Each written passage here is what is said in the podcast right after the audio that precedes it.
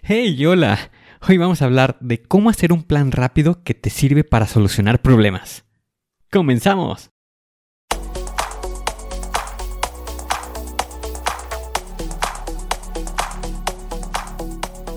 Bienvenido a Planea y Organiza.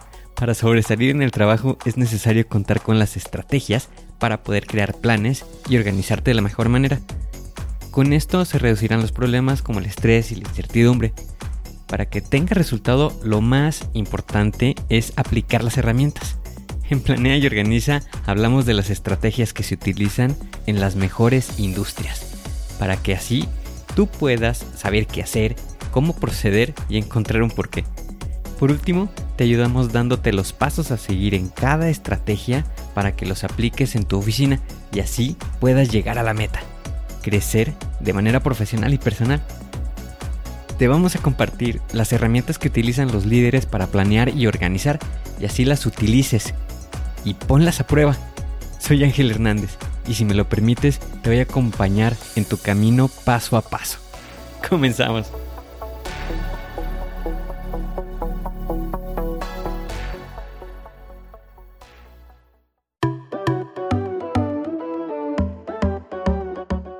Hoy en día uno de los problemas a los que nos enfrentamos es que tenemos que desarrollar planes de una manera rápida.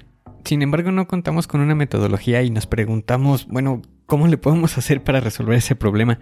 Y al no conocer una metodología, nos empezamos a frustrar que inclusive pues, andamos en la vida sin rumbo.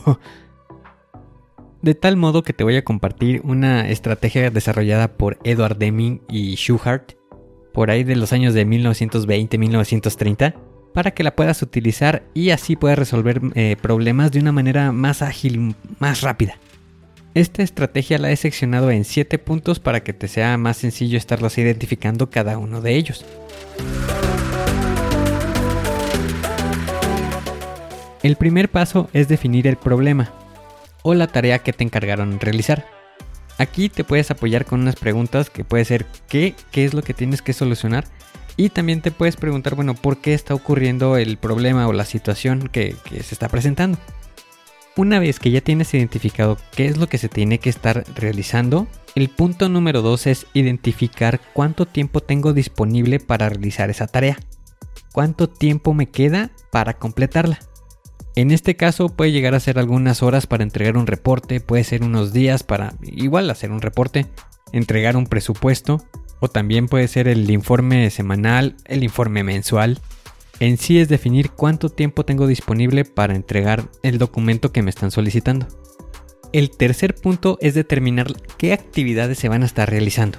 Para hacerlo un poco más sencillo, puedes dividir lo correspondiente a la tarea principal en varias secciones. A esto se le llama estratificar.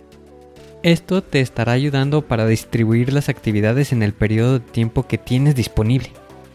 El paso número 4 es estimar el tiempo para cada una de las actividades que estuviste dividiendo o seccionando.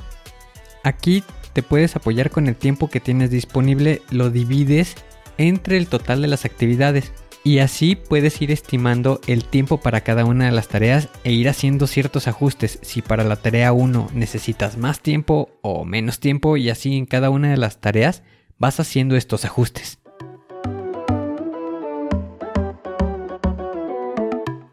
Una vez que ya tienes definido qué tareas vas a estar realizando y durante cuánto tiempo lo vas a estar llevando a cabo, el siguiente paso es hacer que suceda. Empiece a realizar cada una de estas tareas que tú estuviste identificando. El paso número 5 es ir registrando el avance. Este es un paso muy importante que te va a estar ayudando a dar seguimiento a cada una de las tareas que se vayan cumpliendo. El paso número 6 es realizar ajustes. En cada uno de los planes tienes que tener también considerado que sea el necesario realizar ajustes a las, tanto a las actividades como también a los tiempos. Conforme se va avanzando en cada una de las tareas puedes verificar si es necesario incrementar la energía para completar las tareas y también esto te conlleva a reducir el tiempo o viceversa. Es posible que en el proyecto que estás realizando, en el plan que estás llevando a cabo, estás realizando las tareas más rápido de lo que estabas considerando, que, conforme lo estabas esperando llevar a cabo, por lo cual estuvieras ahorrando tiempo. Lo importante de esto es que le lleves un seguimiento y así vas a poder identificar si necesitas o apretar el paso o seguir con el ritmo que estás llevando. Para el paso número 7 ya es evaluar si el problema se llegó a resolver. Puede presentarse la posibilidad de que esta solución sea únicamente temporal, por lo que la recomendación sería volver a iniciar con este ciclo. Posiblemente ya no sería un problema, sino estuvieras buscando una mejora. Ya una vez que consideres que está solucionado o que ya está mejorado, puedes realizar un documento para así no olvidar cómo lo solucionaste este problema y si llegase a presentar de nuevo, lo puedes resolver de una manera más rápida todavía.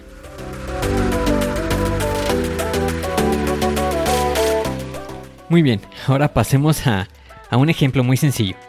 Supongamos que te envían a una capacitación y esta va a ser evaluada en, en un mes. Aquí ya te están definiendo qué es la actividad que se va a estar realizando, va a ser una evaluación, y también el tiempo, que es en el periodo de un mes, que es el paso número uno. Y aquí mismo nos están mencionando cuánto es el tiempo disponible que tenemos para la evaluación, que en este caso corresponde a un mes. Para el paso número 3 es determinar las actividades que se van a realizar. Aquí lo podemos seccionar en unidades. Para la capacitación nos están mencionando que van a ser tres unidades. Aquí pasaríamos al punto número 4, al paso número 4, que es estimar el tiempo para cada actividad. En este caso lo podemos identificar para cada unidad. Si tenemos disponible un mes para la evaluación, esto corresponde a aproximadamente unas 4 semanas. Por lo que vamos a estar considerando una semana para cada una de las unidades. Esto quiere decir, bueno, vamos a considerar que vamos a estar estudiando una hora diaria durante una semana cada una de las unidades. Para el paso número 5 voy a utilizar un calendario para ahí colocar el día en el que se va a presentar la evaluación. Por poner un ejemplo, si el curso comienza el primero de enero, la evaluación sería el primero de febrero. Voy a utilizar las primeras tres semanas para realizar el estudio de cada una de las unidades y voy a dejar la última semana para realizar ajustes en caso de que se llegue a presentar. Conforme vaya avanzando en el estudio, voy registrando en cada uno de los días que sí esté estudiando. Esto es el paso número 5. Para el paso número 6, que es el de realizar ajustes, verifico que si con lo que estoy estudiando para mi evaluación es suficiente, pero puede darse el caso que voy a ocupar los últimos días de la última de la cuarta semana para realizar un repaso de algunos temas que me pudieran quedar por ahí pendientes o que tuviera alguna duda y que tenga que repasar de nuevo. Con esto incremento muchísimo las oportunidades de poder pasar con éxito la evaluación que corresponde al punto número 7, que se resuelve el problema, que se cumple con el objetivo. Y para no olvidar lo que estuvimos aprendiendo, elabora un registro para no olvidar.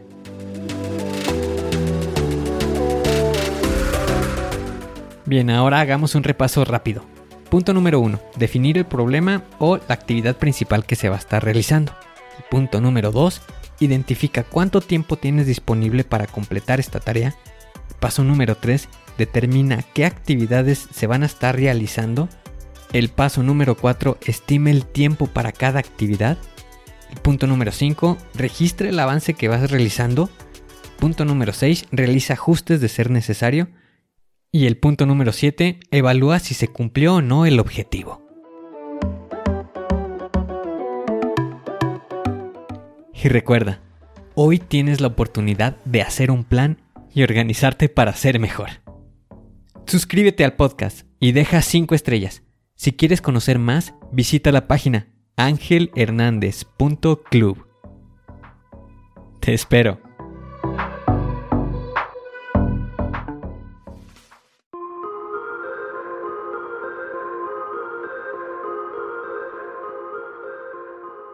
¿Y ahora qué sigue? ¿Cuál es el siguiente paso que tienes que dar? Lo más importante es iniciar hoy paso a paso, pero empieza para estar más cerca de alcanzar tu meta.